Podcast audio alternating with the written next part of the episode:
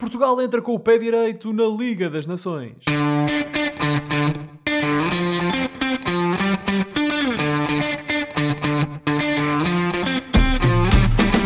Bem-vindos a mais uma emissão dos Meninos de Ouro, o programa para quem gosta de bola e que está disponível todas as terças-feiras no Spotify, Apple Podcasts, Google Podcasts e em todas as outras plataformas onde se pode ouvir e descarregar podcast. Eu sou o Filipe Vieira e comigo estão o José Lopes e o João Pedro Oliveira e estamos novamente reunidos para uma conversa sobre futebol. Eu e o José estamos em Portugal, enquanto o Oliveira está no Reino Unido. Meus amigos, boa noite. João Pedro, foste celebrar a tua rainha este fim de semana? A minha rainha. O teu país adotivo, sim. Olá, colegas. Não, não fui, eh, mas de facto esteve uma azáfama nesta Londres eh, este fim de semana, que já de si é uma cidade bastante eh, cheia de movimentação, por causa precisamente desse jubileu dos 70 anos da Rainha Elizabeth Segunda. Segunda. Era só para ver se vocês sabiam. Sim, sim, se nós estávamos atentos, sim. E adicionado a esse evento, algo de, hum, eu diria, menor importância cultural, mas bastante emocionante que aconteceu aqui também no Reino Unido, que foi o jogo de apuração para o Mundial entre o país de Gales e a Ucrânia, em que tivemos mais uma vez essa personagem irritante do futebol chamada Gareth Bale a fazer a diferença com um golo que bate ali no capitão da Ucrânia e entra e tivemos por causa disso os nossos ucranianos, eu digo nossos porque parece que o mundo, os próprios britânicos Ucrânia, admitiram sim. que o mundo torcia pelos ucranianos nesta eliminatória eh, e eles que ganharam na anterior ao, à, à seleção escocesa e ficaram os ucranianos de coração partido. A rainha não compareceu, voltando ao tema principal, não compareceu. Não foi ao jogo, na maior não, parte de Gales e Ucrânia. das cerimónias de, do seu próprio jubileu, mas isto aqui, colegas, foi uma celebração e peras. Sim, e portanto a Ucrânia que uh, foi eliminada pela, pelo país de Gales no apuramento para o Mundial uh, de 2022 no Qatar Josué, tu desde o teu palácio em Barcelos, tu uh, celebraste o jubileu da Rainha Isabel II de Inglaterra? Não, Filipe. Antes de mais, obviamente, boa noite uh, aos meus colegas de painel, como se costuma dizer neste tipo de programas, e a todo o nosso vasto auditório. Não celebrei nem pouco mais ou menos. Aliás, uh, felizmente nós somos uma república já há mais de 100 anos. e, portanto, não tenho qualquer tipo eh, de gosto, afiliação. prazer, afiliação relativamente... Nem a pompa e a circunstância. Não, isso não é, isso é, nenhum, é como, olha, interesse. Ó oh, Filipe, uh, socorrendo numa expressão muito portuguesa, é para inglês ver. Uh, o, o, interesse para nós é minimamente cultural e histórico do que outra coisa. Não, Oliveira, nem uma coisa nem outra. E, uh, e mesmo esse debate, que há muita gente que não tem interesse e tem o direito de não ter, como é óbvio. Eu já agora também não sou monárquico, mas Pronto, uh, mas tive que apanhar com isto estes dias, não é? Eles gostam, eles estão no país deles, estão na casa deles, como costuma dizer, portanto deixá-los ser felizes.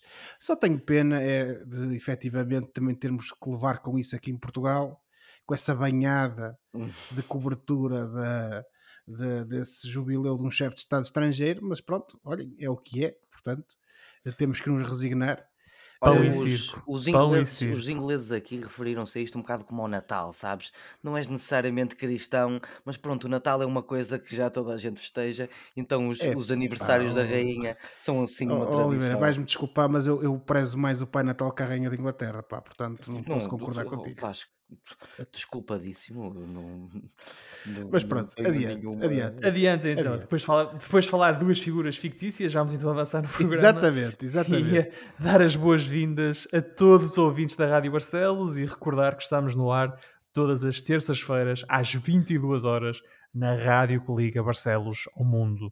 E hoje vamos falar de um tema muito interessante que tem a ver com a concorrência eventualmente desleal, o doping financeiro no futebol europeu e da Liga das Nações. E vamos falar muito da Liga das Nações também.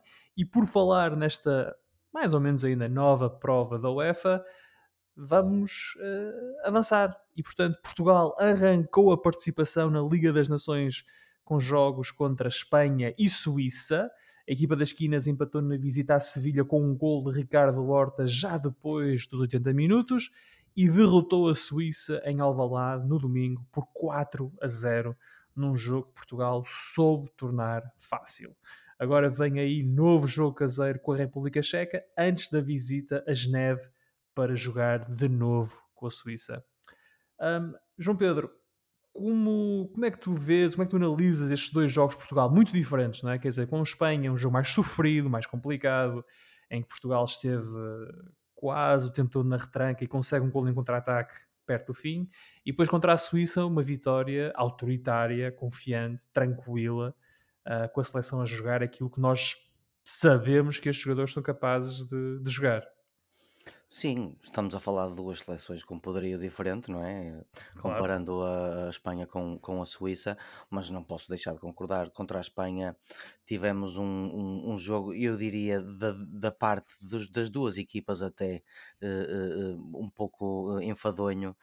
Um, o, a Espanha melhor, com mais bola, mas em geral acho que até foi um jogo fraquito em que os jogadores pareciam cansados e até bastante respeitadores do, do uns dos outros ou respeitadores do adversário que estavam a, a enfrentar.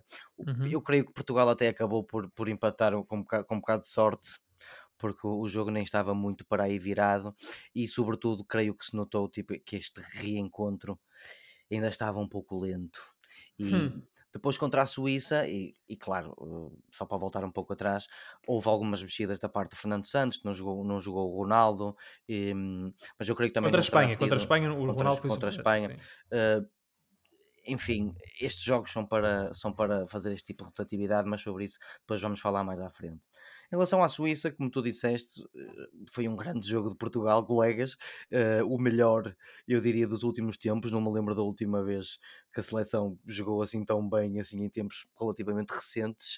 Uh, eu destacaria o jogaço que fez o Cancelo e o prazer que é vê-lo finalmente a jogar cada vez mais livre de lesões uh, que tanto o, o impediram de, de, ir a jogos grandes da seleção. É um prazer ver o Cancelo, um, uma grande assistência, perdão, um, um grande, uma, grande, uma bela assistência no primeiro jogo é um e um belo golo, fruto de uma belíssima jogada com o, com o Bernardo Silva, Silva no, no, segundo, no segundo jogo. Como é óbvio, tenho que uh, salientar o problema, porque o problema, mais uma vez, marcou dois golos e, e continua a, a, a, tornar as coisas complicadas para quem não gosta dele.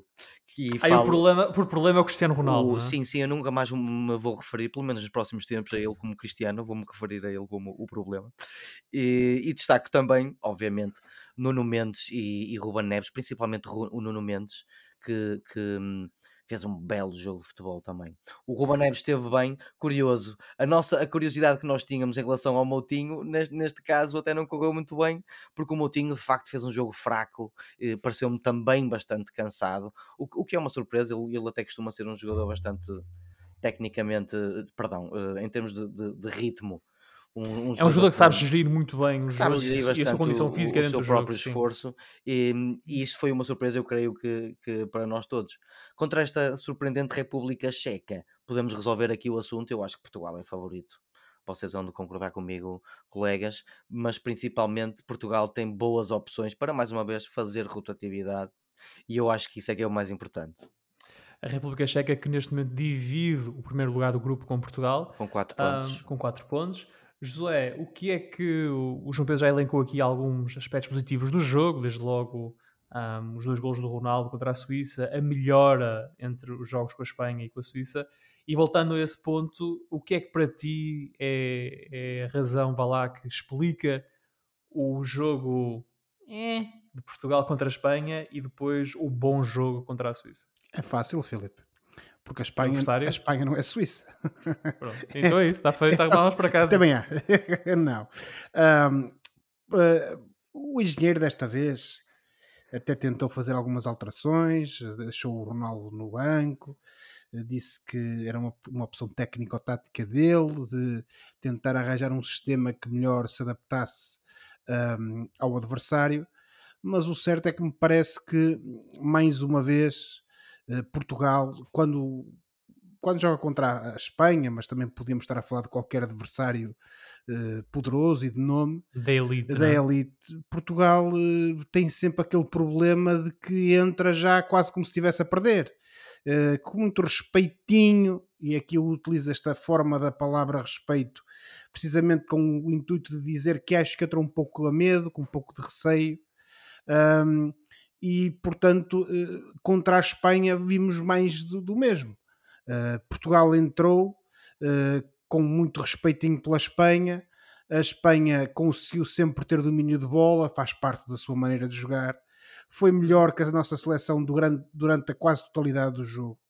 Uh, provavelmente a exceção foi ali uma parte inicial da segunda parte em que efetivamente Portugal esteve por cima mas depois o Fernando Santos promoveu as alterações que promoveu e eu acho que essas alterações também vieram tirar alguma capacidade à nossa seleção em termos eh, de, de, pressionar a Espanha, porque de facto houve ali um momento em que a Espanha esteve um pouco mais adormecida, por assim dizer. Um, e, uh, mas nós, infelizmente, não conseguimos aproveitar isso. Uh, e depois tivemos a sorte, como o Oliveira referiu e bem, de termos, termos sido uh, presenteados, uh, tanto nós como o, Ricardo Horta, com que aquele gol que de facto é um presente. a Espanha teve ali uma, uma falha um defensiva. grande cruzamento do João Cancelo. Um grande cruzamento do Cancelo, isso o Cancelo é um dos melhores do mundo na posição dele, isso não há dúvidas nenhumas. E como disse o Oliveira, e bem, é pena ele não ter tido a possibilidade nos últimos tempos de, de, de ajudar a nossa seleção por questões que têm a ver com lesões. Uhum. Mas de facto houve ali um grande cruzamento e o Ricardo Horta, bem, muito bem, acabado de entrar, teve ali, certo. não se sentiu pressionado, não se sentiu uh, uh, de qualquer forma. Uh, intimidado pela situação, pela circunstância teve e teve a, e, exatamente, era isso que eu ia dizer, teve a cabeça é fria para poder uh, marcar o gol e dar-nos o empate, que de facto, a meu ver, uh, é o ponto alto desta partida para Portugal. Porque eu parece-me a mim que tanto ofensiva como defensivamente as lacunas no jogo de Portugal, como eu referi, uh, acho que se foram evidentes, Uh, há aqui muito trabalho a ser feito por parte do engenheiro Fernando Santos uh, quando nós defrontamos adversários como a Espanha. Uh, que sem dúvida que é uma das, das melhores seleções do mundo, mas nós também o somos. E por isso é que me custa ter de ver este tipo de jogos em que parece que somos os coitadinhos, mas pronto. Mas, é o que é. Não... esse jogo não foi um jogo assim tão, tão dispar entre as duas equipas. Não, a, Oliveira... a Espanha teve a típica maior posse de bola. Sim, mas Oliveira, uma mas... equipa que já faz isso muito, mas claro. em termos estatísticos não houve. Mas às vezes tem muita Claro, tipo, mas Oliveira, isto, é, isto é aquela velha história de que. A postura em campo. Exatamente, é postura em campo e outra coisa que é. E... Eh, a Espanha pode não ter uh, os números estatísticos do lado deles em termos de remates à baliza, de ataques perigosos, mas depois há aquele domínio aquela posse de bola e há uma outra coisa que a mim me parece mais importante que é Portugal, obviamente, que mesmo uh, querendo jogar de igual para igual com adversários como a Espanha, uh, fruto do estilo de jogo do adversário, uh, naturalmente que não está sempre obrigado a ser uma equipa controladora, a ser uma equipa com muita posse de bola, com muitos passes acertados, com muito carrossel, por assim dizer, à volta da área adversária. Claro que não porque cada equipa tem o seu estilo, tem a sua abordagem ao jogo. Coisa diferente, e era isto a que eu me referia, é quando tu, quando tens as oportunidades, ou, ou melhor, não tens as oportunidades e não tens capacidade de as criar. E aqueles momentos que eu referi há pouco, tivemos na segunda parte, e depois o momento do gol de Portugal, foi uma das raras situações em que nós conseguimos, eh, até certo ponto, desequilibrar o adversário, aproveitarmos das fraquezas da Espanha e, e, eh, e tirar dividendos disso. Porque naturalmente que nós não podemos estar à espera quando jogas contra uma equipa como a Espanha, com o estilo de jogo que tem, que vai, toda a gente vai ter posse de bola e nós também vamos ter e também vamos fazer, não. E os jogos têm períodos são diferentes. jogos diferentes, são períodos diferentes, são adversários Sim, com identidades claro, diferentes. Claro. Obviamente que quanto a isso estamos completamente de acordo.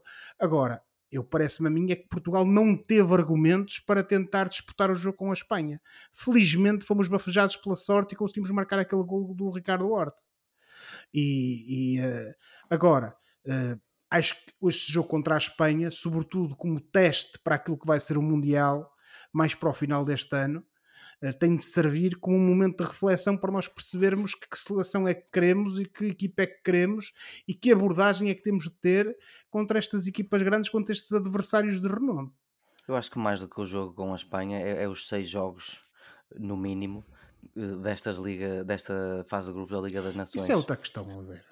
Isso é outra questão. Não é, é a mesma. É não, a mesma não é. questão. Isso é outra questão. É, Estes jogos servem Este foi o primeiro para jogo. preparar a Isto é- competição importante que vem aí. Pronto, mas isto foi. Esta- Certo, ok. Essa abordagem, ok, tudo bem.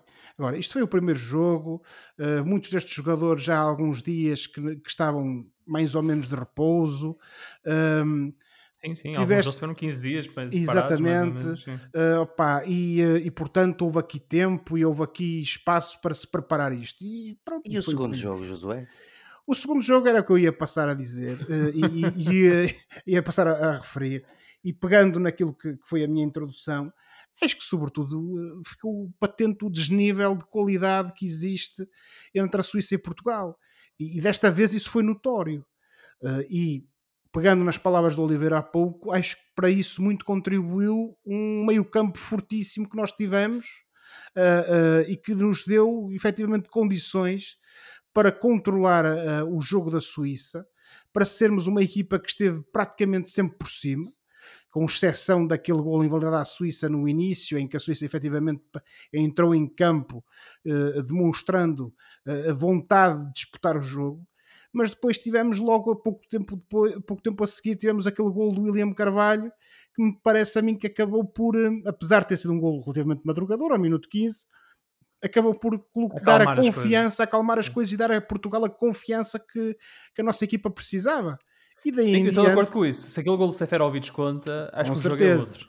e, jogo é e daí outro. em diante e daí em Temos, diante temos só que nos lembrar de uma coisa: é que se, se jogássemos com esta Suíça há seis meses, oito meses, eh, por, por mais eh, qualidade que tivéssemos e temos no- na- nas nossas opções, a coisa se calhar era, era diferente, porque esta Suíça é, eu concordo, é muito mais fraca do que Portugal, mas é uma boa seleção de nível europeu.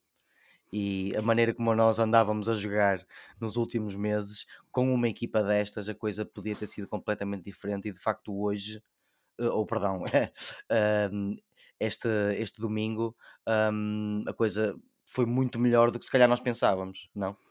Sim, Oliveira, eh, mas é como te refiro, acho que ficou patente esse desnível eh, e outra coisa.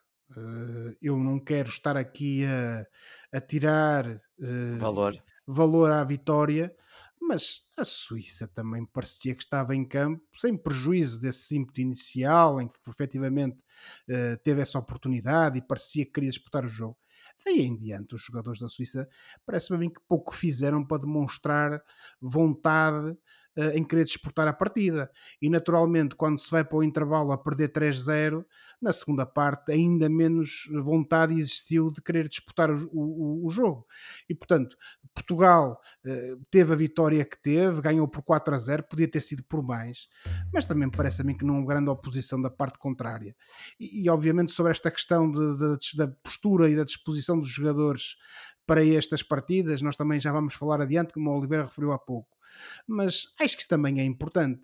E, e, eh, e também se nota uma outra coisa, que é hum, o nosso, a nossa seleção, se calhar fruto destes últimos eh, deste último ano, por assim dizer, menos bem conseguido em termos futebolísticos, quer naquilo que foi o Euro 2020 jogado em 21, quer aquela fase de qualificação que podia ter corrido muito mal, eh, e, e sobretudo. E, e pá, o Mundial de 2018, já agora? Sim, mas ah, ok, está bem, mas já não queria recuar tanto, Oliveira, já não queria recuar tanto.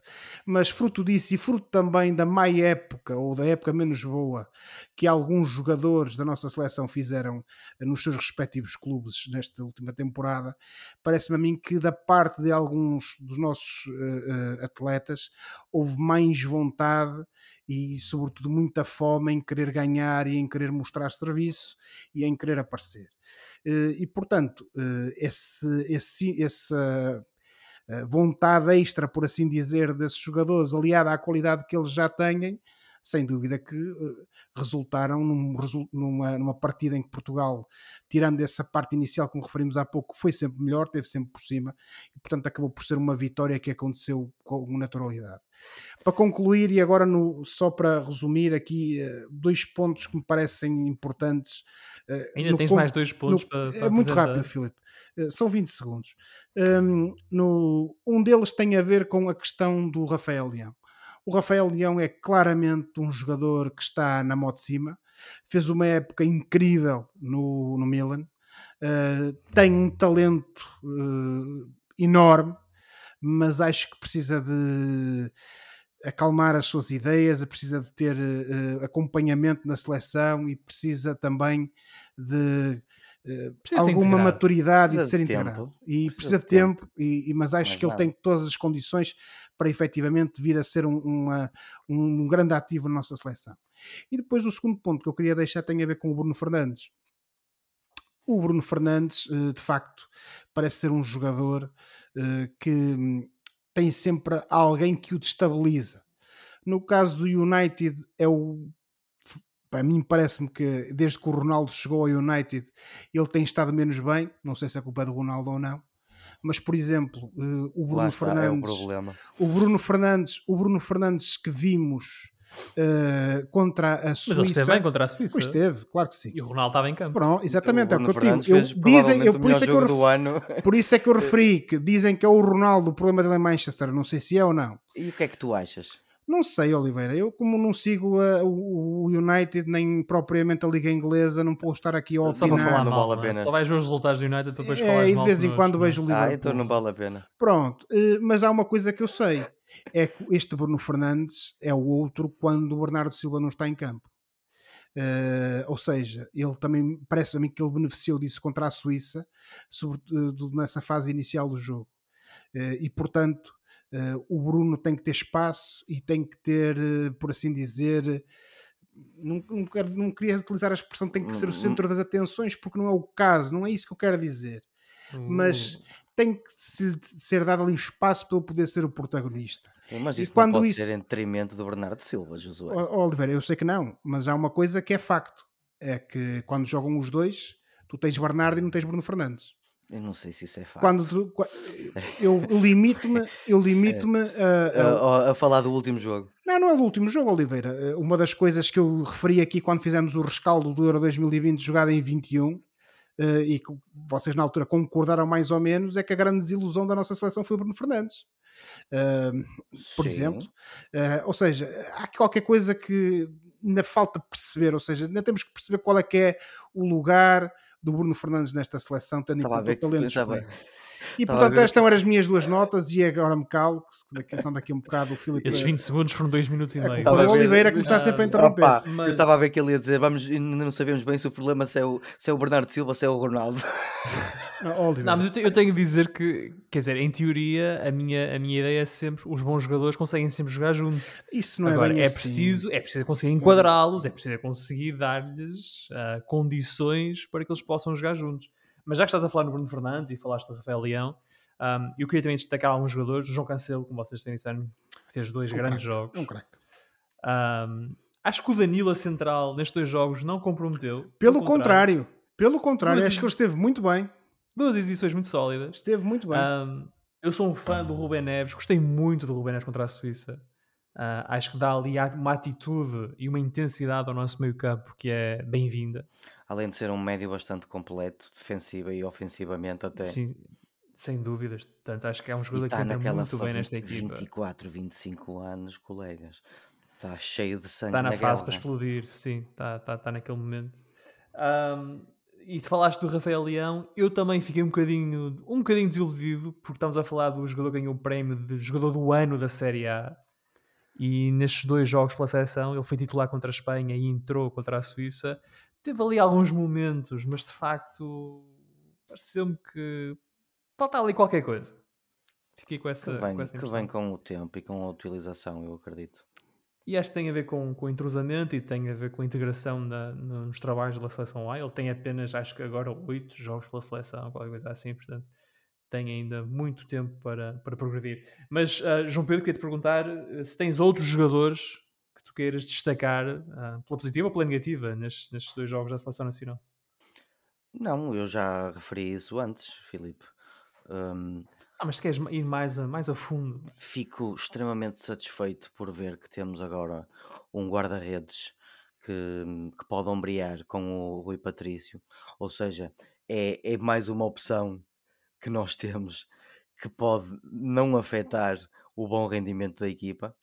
Tu achas que o Diogo Costa é agora o titular e o Patrício vai alternar com ele? Ou estão os dois a lutar para ver quem é que, quem é que chega ao Qatar na baliza? Eu acho que esta é a fase da luta.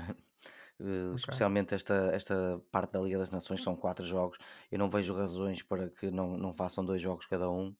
Eu acho que esta é a fase da luta. Eu confesso que fiquei algo surpreendido com esta subida de crédito, entre aspas, do, do, do guarda-redes do Porto na, na seleção nacional, até porque o Patrício tem feito boas épocas, não, não, não, não teve um abaixamento propriamente dito de, de, de, de produtividade ou de qualidade, e eu fiquei algo surpreendido, mas de facto eh, este Diogo Costa é um excelente guarda-redes, tem 21, 22 anos e, e, está a surpreender, portanto fiquei satisfeito com isso. Fala-se eu... no interesse do Newcastle, desculpa, ah, que o Newcastle está interessado nele para a próxima época. Pronto, estamos na silly season. Uh, estamos. Metade disso vai ser verdade. E o Newcastle está interessado em toda a gente. Não vai ser. E o Newcastle, com, com, o poderio, uh, com o boost. De que vamos falar daqui a pouco. Sim. Que teve o Newcastle é, é, é sujeito uh, para de, de, de, deste tipo de notícias tanto verdadeiras como, como puramente especulação. Surpreendeu-me o, o, João Moutinho, como eu disse há bocado, mas não vale a pena entrar muito nisso. Foi uma época cansativa. Ele tem 36 anos e hum, o primeiro jogo foi contra a Espanha, portanto, não é algo que, que deva suscitar grande alarme. Quero já agora enaltecer o Sr. Pepe, que continua impecável, como o vinho, uh, 39 anos e não Tranquilo. parece tranquilíssimo. Uma grande exibição, uma bola ao poste, à trave, uh, inclusive, portanto, uh, é um jogador que não constipa. Está em forma, está em forma. E, e já agora o Otávio, que mais uma vez continua a calar-nos a todos. Sim, mais no jogo contra a Espanha, em que ele teve mais até no jogo contra a Espanha. mais positivos, sim mas foi para me, foi, foste tu que me E o teu menino, o Ricardo Horta, que o Ricardo estará Horta, ou não a caminho do Benfica, mas fez, entrou nos dois jogos e esteve bem, genericamente esteve bem nos dois jogos. Em relação a ele estar a caminho do Benfica, vamos dar uma pausa disso, porque parece-me que todo Parece que todo o desporto neste eu momento. Queria, eu queria disso. sacar essa reação da tua parte. Parece que todo o desporto nacional depende disso neste momento, é tudo que se vê nas capas de jornais e, portanto, não vale a pena falar sobre isso. Eu acho que o Ricardo Horta pode ter cimentado ou pode estar a cimentar-se aqui como uma excelente opção ou uma opção credível para um grupo de 23 ou 26 jogadores para dar competitividade à equipa e um jogador que eu acredito, se tiver que entrar em fases finais em campo, de certeza que vai ser um jogador que vai deixar tudo e, e... achas que ele dá achas que ele dá mais à seleção neste momento do que por exemplo o João Félix isso é uma comparação um bocado estranha até porque o João Félix está lesionado não pode dar Mas, um contributo uh, em teoria neste, ele está no lugar do jogos. João Félix ocupou o lugar do João Félix na convocatória Sim, mas também podemos meter jogadores como o Gonçalo Guedes nesse leque que até pode perder o lugar para, para o próprio uh, Ricardo Horta. Portanto, uh, enfim, uma comparação só com o, com, com o João Félix é complicada porque eu acho que o João Félix tem um potencial absurdo. É um, tem potencial para ser um, melhor, um dos melhores jogadores do mundo e marcar até uma geração. Potencial, digo. Ele é hum. jovem, hum. pode chegar lá e ele não está aqui. O Ricardo Horta está. Portanto, vamos eh, pensando na perspectiva do Ricardo Horta, ele não tem que se preocupar com o bem-estar de um, vá lá, adversário entre aspas, como o Félix ou como o uh, Guedes do, do Valência, ele tenha que pensar naquilo que ele, que ele pode acrescentar, naquilo que ele acrescentou nestes dois jogos. Há mais jogos, mais dois jogos para concluir agora um, este, este período de, de, Liga das Nações e ele, o próprio, tem que se concentrar é nisso, é na mais-valia e, e, no valor que ele pode acrescentar, tanto uhum. ele próprio como em termos de competitividade ao plantel. E eu acho que competitividade ao plantel, eu acho que ele está a dar. Eu sei que só, for, só foram dois jogos e ele só, só salientou propriamente num, mas para, para começar, não me parece um mau começo. Agora, não, não compara, comparações diretas com jogadores como, por exemplo, o João Félix, isso eh, são outros 500, porque o João Félix, em condições, é um jogador da seleção. Uh, José, tens alguma coisa a acrescentar em relação a. Deixa-me só dizer uma, só uma coisa. Um, se repararem, desde a suposta barra alegada uh, do Rui Patrício contra a Sérvia, ele não voltou a jogar a titular por Portugal. Até domingo. Até domingo. Até domingo. Portanto, uh, não sei se aquilo foi algum tipo de castigo, se foi algum tipo de tentativa de criar ali alguma espécie de bode expiatório, mas eventualmente podemos ter aqui uma explicação para o facto de inexplicavelmente ele ter deixado de ser titular na nossa seleção. Dito isto, o Diogo Costa é um excelente guarda-redes, tem muito futuro. Aliás, foi por isso que eu escolhi como melhor guarda-redes da temporada em Portugal na semana anterior. Uhum. Fica, ficamos aqui com esta nota, esta, esta eventual teoria da conspiração. É isso que eu ia dizer. Da razão pela qual o, o Rui Patrício perdeu é como, lugar na seleção. É como dizia aquele personagem do Brad Pitt. O, o, o, Fernando Santos até disse: o São Patrício, o, meu amigo José Mourinho até me é... lembrou esta semana que ele continua a ser o São Patrício. Isto é eh, boa competitividade. Vocês lembram-se vocês lembram de um filme uh, que, que estreou há uns anos que, que tinha um elenco de luxo uh, em que o Brad Pitt aparecia como uma das personagens e, e, ele num diálogo com o Michael Fassbender. O filme era o The Counselor. Uh, ele virou-se para o Michael Fassbender e disse: Epá, esta gente acredita uh, e até uh, acha que podem existir coincidências, apenas nunca viram nenhuma. Ok. E nesse tom, nesse, com, esse, com, essa, com essa memória, aproveito para dizer que Portugal então é líder do grupo 2 uh, da Pool A da Liga das Nações, tem 4 pontos, os mesmos da República Checa, mas Portugal tem uma vantagem uh, na diferença de golos. Depois temos Espanha com 2 pontos e a Suíça, que está em último lugar, com 0 pontos.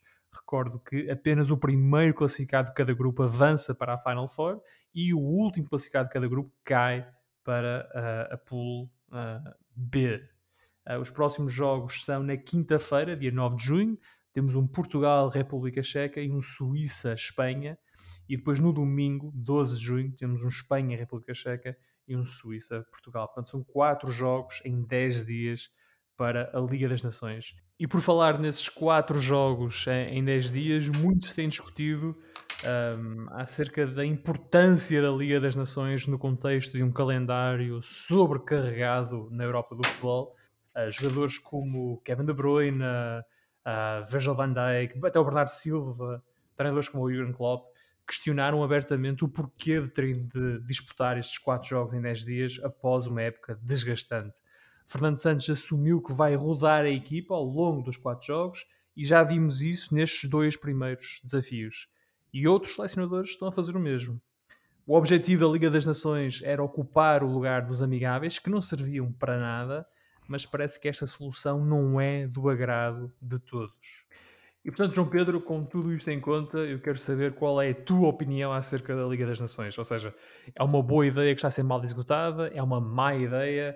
Como é que se pode resolver este problema que os jogadores e os treinadores uh, dos principais campeonatos e clubes europeus identificaram? Ou seja, como disse o Bernardo Silva, depois de uma época em que ele fez 60 jogos com o Manchester City, tem de gramar com mais 4 em 10 dias uh, para a seleção.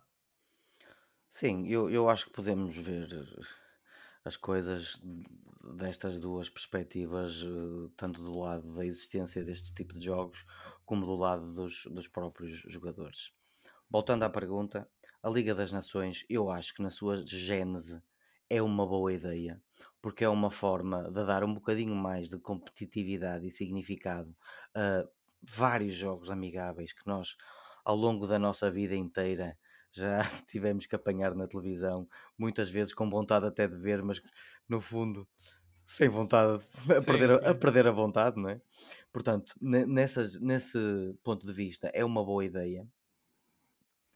E, mas depois olhamos para a situação atual E isto parece que houve um bocado um efeito de bola de neve. Porque é que estes jogos aconteceram aqui, neste caso em concreto, logo a seguir a acabar a época? Porque, Porque estes vai, 4 em 10 dias, sim. Não vai haver grande espaço para estes jogos mais adiante no, no ano, porque vamos ter uma interrupção em, em novembro, dezembro, para o Mundial do Qatar. Mundial, sim para os nossos amigos da FIFA, nomeadamente o nosso Gianni Infantino, encherem os bolsinhos, mas isso também é outra questão que vamos falar. Portanto, jogadores como o, Van, como o De Bruyne, como o Van Dijk, como o Bernardo Silva, que acabaram de ter uma época super longa, onde disputaram quatro competições até ao fim.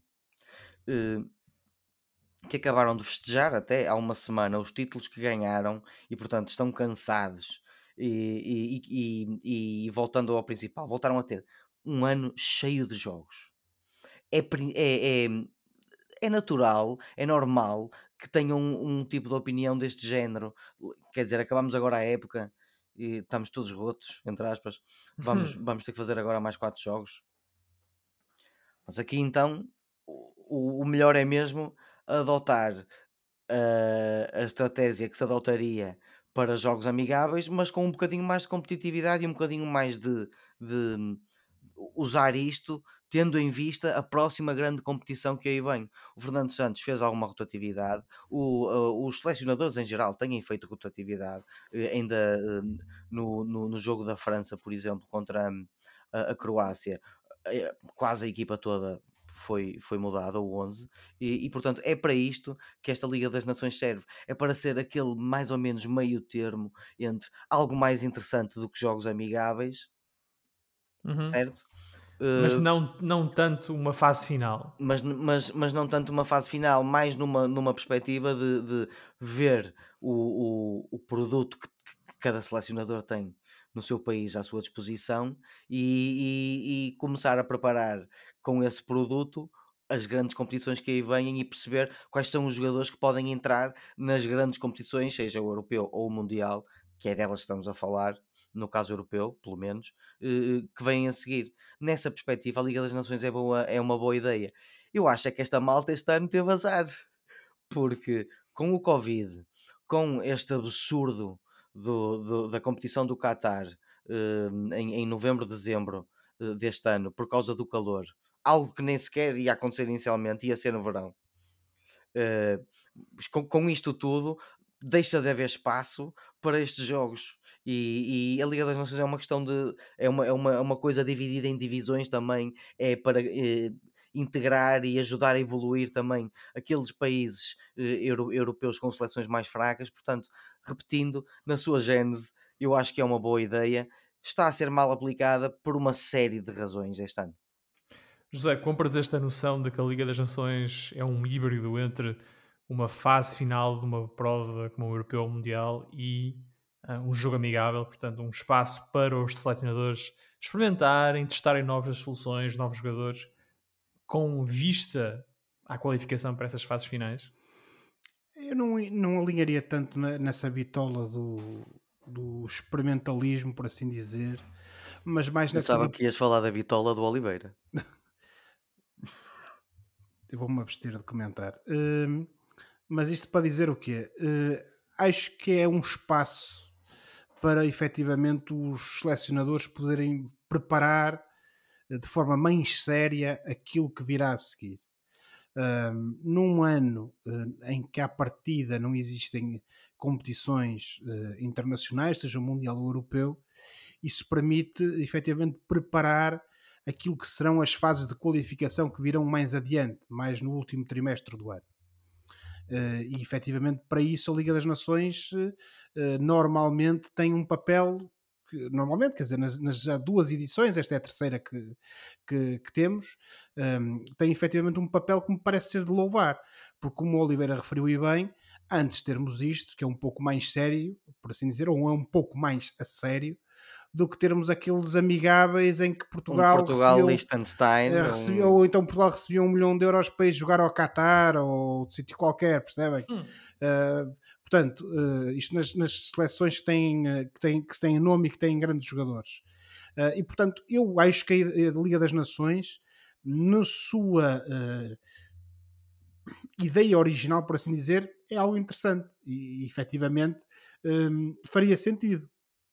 Agora, o que não podemos ter, parece-me a mim, eh, é uma situação como esta, em que depois de uma, de uma época que já vai muito longa, sobretudo para jogadores como, por exemplo, o caso do Bernardo Silva, uh, que, ou o próprio Jota, por exemplo, que, que, fez parte da equipa que ainda há, há, há uma semana jogou a Liga dos Campeões, uh, ou a final da Liga dos Campeões, uh, não pode é, servir como um momento em que nós temos uma rápida sucessão de muitos jogos num curto espaço de tempo e que isso vai contribuir para que uh, esses jogadores e mesmo os outros, uh, ainda que tenham um pouco mais de dias de descanso, tenham aqui um momento de desgaste uh, e que vai acabar por uh, impedir que eles tenham o descanso necessário para enfrentar a pré-época, que, como nós sabemos, uh, e hoje em dia, tendo em conta este número enorme de jogos que as equipas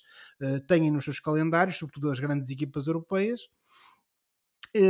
acaba por ter um impacto muito grande nessa preparação.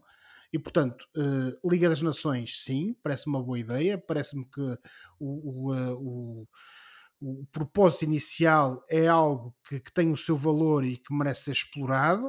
Uh, os adeptos agradecem, os amantes de futebol agradecem, os selecionadores, sobretudo, acho também agradecem. Agora, não podemos é entrar em exageros e, sobretudo, como o Oliveira também foi adiantando, e eu também concordo, termos uma situação como agora em que supostamente estaríamos a jogar um Mundial nesta altura, ou daqui por 15 dias, não é? Uh, mas aquilo que temos, porque o Mundial, por razões que só Deus sabe, por assim dizer, uh, hum. vão ser, ser jogado em dezembro, uh, a UEFA tem que encontrar aqui um, algo para entreter os adeptos, para entreter os consumidores de jogos de futebol, de conteúdos desportivos e, sobretudo, para poder rentabilizar uh, o, o, o, tempo de antena, por assim dizer, que ficou, uh, neste caso, sem ocupação, fruto dessa alteração de calendário. Mas isso também é uma questão que, infelizmente, uh, merece ser falada, não vamos agora estar aqui alongar-nos disso, que é precisamente esta ideia que existe agora no futebol que tem que estar sempre a haver jogos, tem que estar sempre a haver competições e naturalmente que os jogadores, como o Filipe referiu na introdução, uh, também se queixam e com razão e eu acho que se continuarmos com esta tendência, efetivamente podemos vir a ter um problema e, e como o do Bruno já falou mais que uma vez, ele não é a primeira vez que fala deste assunto, refere depois não se surpreendam que os jogadores tenham lesões e que estejam indisponíveis do ponto de vista físico durante a época dita normal, não é? Porque... E quanto mais jogos eles fazem, Exatamente, mais cansados estão e é pior é, é a qualidade do espetáculo. É aquela velha história. E, a, e a Quem... solução para isto é a rotatividade. Só pode ser a rotatividade. Ou reduzir o, a carga de jogos. Ou reduzir a carga de jogos, não, Oliveira? Sim, mas, uh, uh, meus amigos, uh, eu agora até vos chamo de amigos. Vocês acham que é isso que vai acontecer? Não, infelizmente. Não é isso que vai acontecer. A tendência é, é para que seja igual ao que, ah, o que está a acontecer agora. ao futebol é um bocadinho portanto, o, modelo, o modelo de desporto americano em que as equipas jogam muitos jogos que é para os, os donos re receberem mais receitas, nomeadamente. Se calhar as 5 substituições também já, vi, já vieram em, em, com vista uh, a isso mesmo, não sabemos. Mas uh, nos Estados Unidos, por exemplo, o, a Liga de Beisebol, acho que a época regular tem 120 jogos, qualquer coisa assim. Ah, mas, mas, uh, então agora estás aqui a falar de beisebol. Eles jogam quase todos os dias. O basquete, eles fazem uh, eh, 80 e tal jogos também na fase regular. E portanto, muito disto é para, lá está, gerar lucro e dinheiro para quem, para quem manda. Até estourar. Até estourar. Uh, e acho que isto está a acontecer um bocadinho. Repare que a Liga das Nações vai-se jogar, a fase de grupo joga-se todo este ano. Temos quatro jogos agora em junho e depois temos mais dois em setembro. E depois a fase final, a tal Final Four, só se joga um, em junho do próximo ano, 2023. Portanto, vais ter 10 meses mais ou menos entre a final da fase de grupos e a Final Four. Sendo que vais ter depois um Mundial em dezembro. Sendo que pelo meio tens o um Mundial e Ou tens seja, o início próxima, da fase de qualificação a para a próxima temporada, com um bocado de azar para alguns jogadores, sobretudo aqueles eh, que estejam em equipas que vão longe nas competições europeias e que estão em campeonatos com 38, 40 jornadas, uh, podemos ter uma situação em que há malta que chega ao final da época com 70, 80 jogos nas pernas. É muita coisa de facto. Um, E como vocês estavam a dizer, a Liga, uma das razões principais pelas quais a Liga das Nações está resolvida desta maneira, esta época, tem a ver com dinheiro, dinheiro no futebol. E por falar em dinheiro no futebol, um, vamos falar de, de, como isso pode gerar concorrência desleal. Let's e, get dirty. Let's get dirty. Uh, portanto, temos, se eu vos disser que o, Manchester, o Newcastle United, o Manchester City, o Paris Saint-Germain, o Aston Villa e o Sheffield United têm todos uma coisa em comum. São propriedade de Estados ou de empresários com fortes ligações a Estados árabes. Claramente, os casos mais conhecidos são os do Manchester City, propriedade do Sheikh Mansour, eh, da Abu Dhabi, o Paris Saint-Germain, propriedade do Qatar, e o Newcastle, comprado em outubro de 2021 pelo Fundo de Investimentos da Arábia Saudita. Ora, a questão que isto levanta é óbvia. Até que ponto é que este tipo de investimentos representam doping financeiro que torna a competição menos leal e menos justa? José, qual é, é a tua opinião sobre isto? Oh, Filipe, parece-me que a resposta é, só pode ser uma. Uh, isto de facto tem um efeito de elevada distorção naquilo que é a concorrência entre os grandes clubes. Uh, se nós, ao longo dos anos, sempre fomos ouvindo falar de que uh, os grandes clubes tudo podiam e tudo conseguiam fazer, nomeadamente quando começámos a ter aquelas situações do Real Madrid dar uh, aqueles famosos 12 milhões de contos na altura do Figo, o construtor, foi o Florentino construtor. Pronto, mas lá está, mas eram clubes que tinham esse dinheiro e eram clubes históricos e que pela sua dimensão tinham essa capacidade financeira. E obviamente que uh, nós, vivendo num mundo de competição entre os clubes, aqueles que são mais vitoriosos, aqueles que são maiores, têm mais adeptos, naturalmente que no final do dia têm outras condições para uh, contratar uh, os melhores jogadores e oferecer-lhes uh, os e melhores ordenados. outro tipo de donos, não é? Exatamente. E quanto a isso, nada a dizer. É a realidade. Não podemos estar aqui com, com grandes, com grandes teorias ou fantasias em termos de romantismo futebolístico. Uh, até porque, e isso, como nós sempre uh, fomos dizendo ao longo destas nossas emissões, uh, aquilo que nós gostamos do futebol é a parte da imprevisibilidade, a parte de que o, o, o, tal underdog, a equipa que à partida ninguém dá nada por ela, muitas das vezes consegue chegar longe e consegue fazer coisas inacreditáveis. Nós, por exemplo, temos, temos um caso aqui em Portugal que foi o Futebol Clube do Porto José Mourinho, que em duas épocas conquistou a Europa, primeiro a Taça UEFA, depois a Liga dos Campeões, e com um orçamento uh, que não, não tinha comparação com mas, adversários mas que foi derrotando. Para, para, sustentar o teu ponto, o Porto foi a última equipa fora das cinco grandes ligas certo, a ganhar a Liga dos Campeões. E lá está. chegar à eh, final depois isso, exatamente. E depois tivemos uma tendência, e temos assistido a uma tendência crescente de clubes grandes e cheios de dinheiro uh, acabarem por conseguir dominar o futebol porque efetivamente eh, esse, esse maior portento financeiro eh, cada vez mais se foi traduzindo eh, em resultados dentro do campo. Naturalmente que foi havendo uma outra exceção, mas tem sido essa a regra. Mas é como eu referi há pouco, nós eh, isso era algo quase que nós encarávamos com alguma naturalidade, as equipas mais fortes conseguirem de facto uh, uh, ter um domínio condicente com esse seu maior uh, portento e capacidade financeira. Aquilo que nós estamos a assistir agora, e, e utilizando a expressão que tu referiste há pouco, Filipe, que me parece apropriada, é a questão do doping financeiro porque uma coisa é nós termos, como eu referi há pouco, clubes históricos, clubes com muitos adeptos, com muitos sócios uh, e que têm uma, uma, uma tradição de terem grandes equipas e grandes jogadores, conseguirem depois utilizar essa dimensão uh, para apresentarem resultados dentro do campo. Coisa diferente é aquilo que temos assistido nos últimos tempos. E tu foste dando alguns exemplos. Uh, pegando no caso do City, quem era o City antes de ser comprado por, eh, por estes senhores do Médio Oriente? Era um clube que tinha acabado de subir da segunda liga do Championship. Quem era o PSG? Quem era o PSG a ter ser Ou comprado? era outro Sim, senhora, era uma equipa que um, um clube que, com um nome em França. Mas já de si bastante jovem, porque foi criado que é nos anos, sim, nos anos finais dos anos 70. Exatamente, é um clube com é um clube relativamente Era o Pauleta, o melhor marcador da história do PSG. Lembram-se do Pauleta, que era o, era o herói do, do, do PSG, o melhor marcador da história do PSG. Portanto, Quando hoje isso dia, significava dizer, alguma coisa. Exatamente. E hoje em dia isso já ninguém se lembra do Pauleta no PSG. Agora, eh, eu acho muito sinceramente que nós vamos ter aqui uma situação parecida com aquilo que eh, aconteceu na Fórmula 1 eh, eh, durante alguns anos. E o que é que eu quero dizer com isto?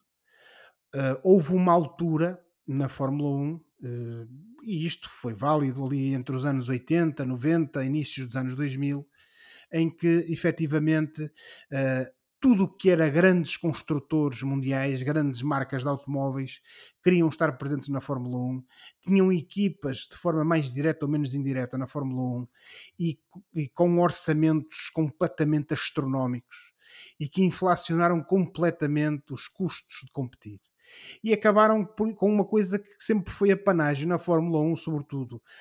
Sobretudo, não, desde o- da, sua criação até lá está, ali os anos 80, que era termos as pequenas equipas privadas ou de pequenos construtores com grandes resultados. Um exemplo eh, eh, que, na, que entretanto desapareceu era a Lotus, uma das equipas com maior eh, importância na Fórmula 1, eh, e temos o caso da McLaren, que em termos também de enquanto empresa não tem expressão, mas sempre foi um dos Temos grandes da. Fórmula 1. Mas isto para dizer o quê? E a própria Williams, por exemplo, Filipe, hum, é bem lembrado. Isto para dizer o quê? A FIA chegou a um ponto que teve que efetivamente eh, introduzir limites às despesas e limites aos orçamentos das equipas.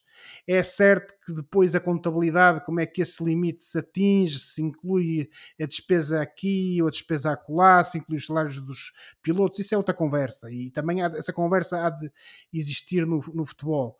Agora, eu parece-me que não existe aqui outra alternativa ao futebol. Vai ter que eh, haver aqui uma política eh, séria de controle das finanças dos clubes. Vai ter que haver aqui uma- um esforço muito grande por parte da UEFA, neste caso, que é o que nos diz respeito, eh, de efetivamente introduzir limites àquilo que são aos os gastos dos clubes. E, sobretudo, ter uma abordagem séria. E com isto concluo que só para as pessoas terem um bocadinho de, de noção de como é que depois estas regras do fair play financeiro são ultrapassadas. Muitos destes clubes do Médio Oriente eh, o do Médio, lá está, clubes do Médio Oriente, o lapso freudiano, que não é lapso Hum. nenhum, porque de facto Estes é, é a realidade. Oriente. Esses donos, como é que eles ultrapassam estas regras do fair play financeiro que nós temos uh, ouvido muito falar? Simples. Uh, criam artificialmente, através de empresas que são empresas estatais, nomeadamente companhias aéreas desses países, e criam artificialmente contratos faraónicos de patrocínios. Ou seja, nós se calhar temos o PSG ou o próprio, o próprio City tem um contrato de patrocínio com uma empresa sediada no, no- no- lá no Reino, onde é originário o seu proprietário, que todos os anos supostamente paga centenas de milhões de euros de patrocínios. Quando qualquer pessoa com dois dedos de testa sabe perfeitamente que numa situação normal isso nunca aconteceria. E, é, esse é que é o doping financeiro. Mas o certo é que a UEFA, por razões só eles sabem, não é? Eu não vou estar agora aqui a conjecturar, tenho a minha opinião, mas não quero entrar nessa discussão. hum, o- faz eh, ouvidos do marcador, não quer saber, olha para o lado e faz de conta que isso são contratos sérios, quando na realidade isso é o tal doping financeiro. E eu acho que tem que haver aqui uma. A, a semelhança, por exemplo, daquilo que aconteceu com a polémica da Superliga, acho que tem que haver aqui eh, um empenho grande, quer dos clubes mais tradicionais, entre aspas, quer dos próprios adeptos de futebol, no sentido de controlar esta situação e de obrigar e de pressionar a UEFA a criar aqui limites ou então a fazer um escrutínio maior e, exigir maior transparência a estes clubes, porque senão nós qualquer dia vamos ter o futebol europeu completamente monopolizado por seis, equipa, por seis equipas, por algumas equipas Cinco ligas. que nada têm a ver, não têm tradição, não têm nada, não têm adeptos muitas das vezes, mas que monopolizam o futebol e depois acabam por ter esse efeito de destruição no mercado. E se calhar temos um Manchester United, temos um Real Madrid, temos um Barcelona, nem, é diferente porque coitado também está numa situação de crise, mas que supostamente e tradicionalmente têm capacidade financeira para investir, mas já não conseguem contratar os melhores jogadores porque simplesmente há ali um tipo que destroca 100, 200, 300 milhões como se fosse destrocar uma nota de 5 euros. Estamos a criar eh, gigantes artificiais, não é? clubes como o Chelsea, como o Manchester City, como o PSG, que não, que não eram gigantes e que passaram a ser os maiores clubes da, da Europa e do mundo. João Pedro, estás em Inglaterra, onde, um, embora nós gostamos todos de dizer que é um país com muita pureza futebolística, a verdade é que nenhum clube da Premier League na época passada tinha um dono inglês, eram todos donos estrangeiros. E é o país de lá do pecado original, digamos assim, quando o Abramovich comprou o Chelsea. Um, como é que tu vês esta entrada de dinheiro de, de, sítios onde normalmente não há, não há ligação ao futebol, como aos Estados Unidos, por exemplo, também. Os novos donos do Chelsea são americanos. Uh, como é que tu vês, como é que tu, como é que tu olhas para esta realidade e vou-te pedir uh, para seres algo breve na tua análise. Uh, para passarmos ainda temos tempo porque, ainda para o Josué já falou demais Tem, temos um é tem, tens um convidado de painel que falou muito e agora olha. desculpa Oliveira desculpa Oliveira Uh, eu até me esqueci da pergunta. Qual é a pergunta, Filipe? Como é que tu, desde essa ilha uh, majestosa, uh, como é que tu olhas para esta situação em relação à, à, entrada de dinheiro de países que tradicionalmente não tinham grande ligação ao futebol, como os países do Golfo, mas também dos Estados Unidos? é algo que, sem dúvida nenhuma, moldou o futebol inglês nos últimos 20 anos começamos com o, o, magnata, o Roman Abramovich, que no início do, do século XXI comprou o, o, Chelsea, que era um clube pouco acima do meio da tabela, e nos últimos 20 anos já tem duas Ligas dos Campeões, tem pelo menos cinco uh, Premier Leagues, pelo menos. Quatro, e, não é? Duas com o Mourinho, uma com o Conte e uma com o Ancelotti? Uh, três com o Mourinho. Três com o Mourinho, exato, ok, cinco, sim uma com o Ancelotti e uma com o, Conte. Com, o Conte. com o António Conte. Uh, começou com o, o Roman Abramovic há cerca de 20 anos e depois há cerca de, sei lá, 15, 14 anos uh, uh, passou para o, o Estado Árabe, ou neste caso não no Estado Árabe, mas para o, o Abu Dhabi. O, para Os Abu Dhabi. e tivemos mais um clube que completamente destabilizou a balança em Inglaterra, que foi o Manchester City, que há 12, 13 anos pouca gente sabia que havia outro clube em Manchester e agora temos um Manchester City que também já ganhou uma série de Premier Leagues, que tem um treinador de topo mundial, que construiu uma equipa nos últimos, lá está, 10, 12 anos, que foi ficando e quando não, não, não estava bem ia mudando os jogadores que não estavam bem para se uh, acomodarem com os que já lá estavam e foi crescendo e crescendo e crescendo e fizeram completamente a diferença.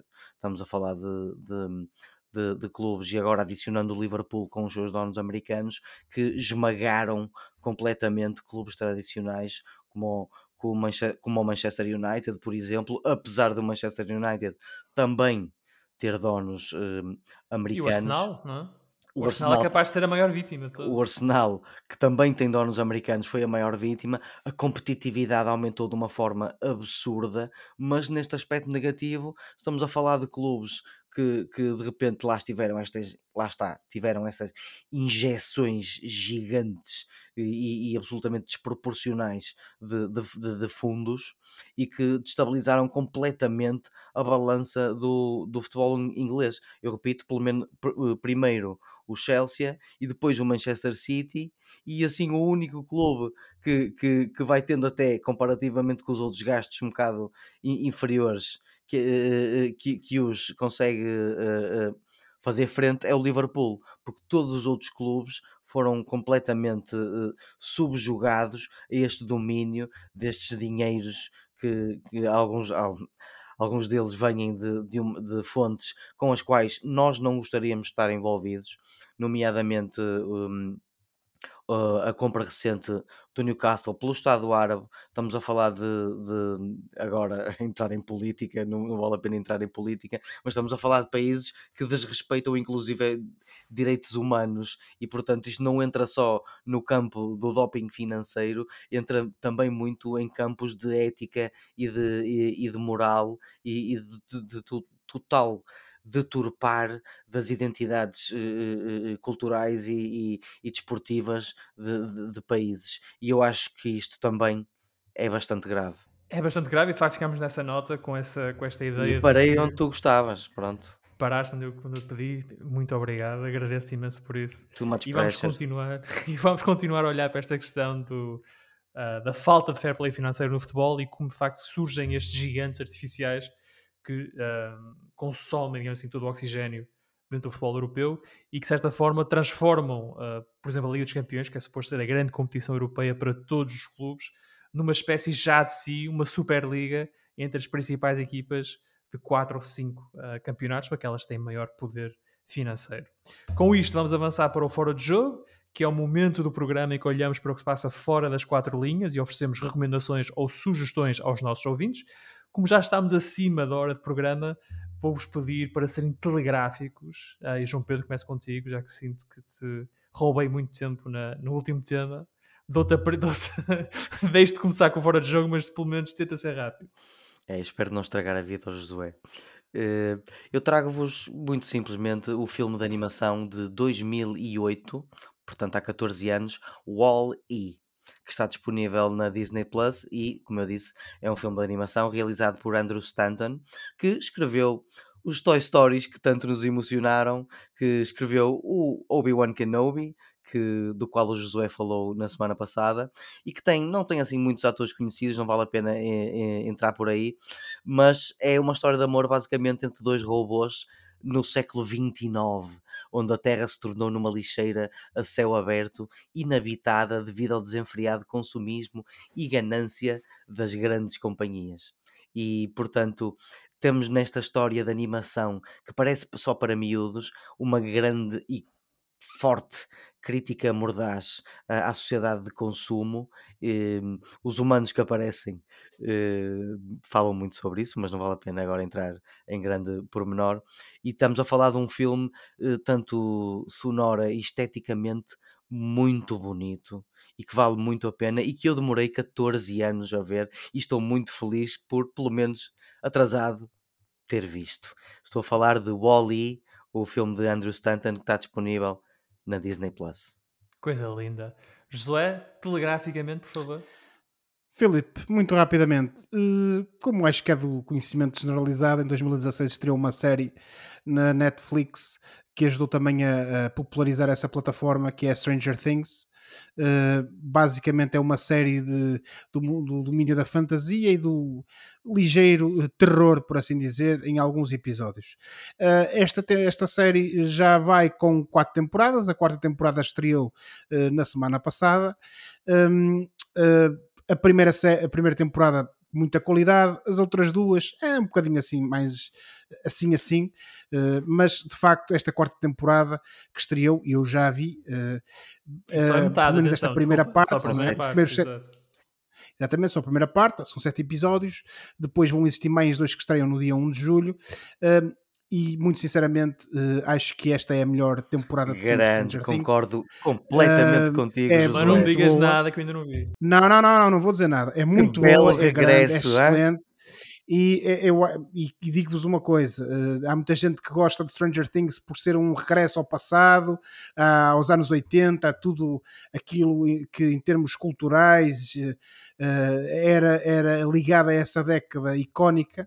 Uh, do nosso, do nosso deste, do século XX, mas eu acho que sobretudo também vale a pena pelas interpretações, pelas, por cada uma das personagens e sobretudo pela escrita dos seus criadores, os irmãos Duffer, uh, Matt e Ross, que mostraram com esta quarta temporada que uh, o sucesso desta série não é nenhum acidente de percurso e que de facto isto aqui é muita qualidade eh, portanto, eu recomendo a quarta temporada de Stranger Things. A primeira parte desta quarta temporada já está disponível na Netflix.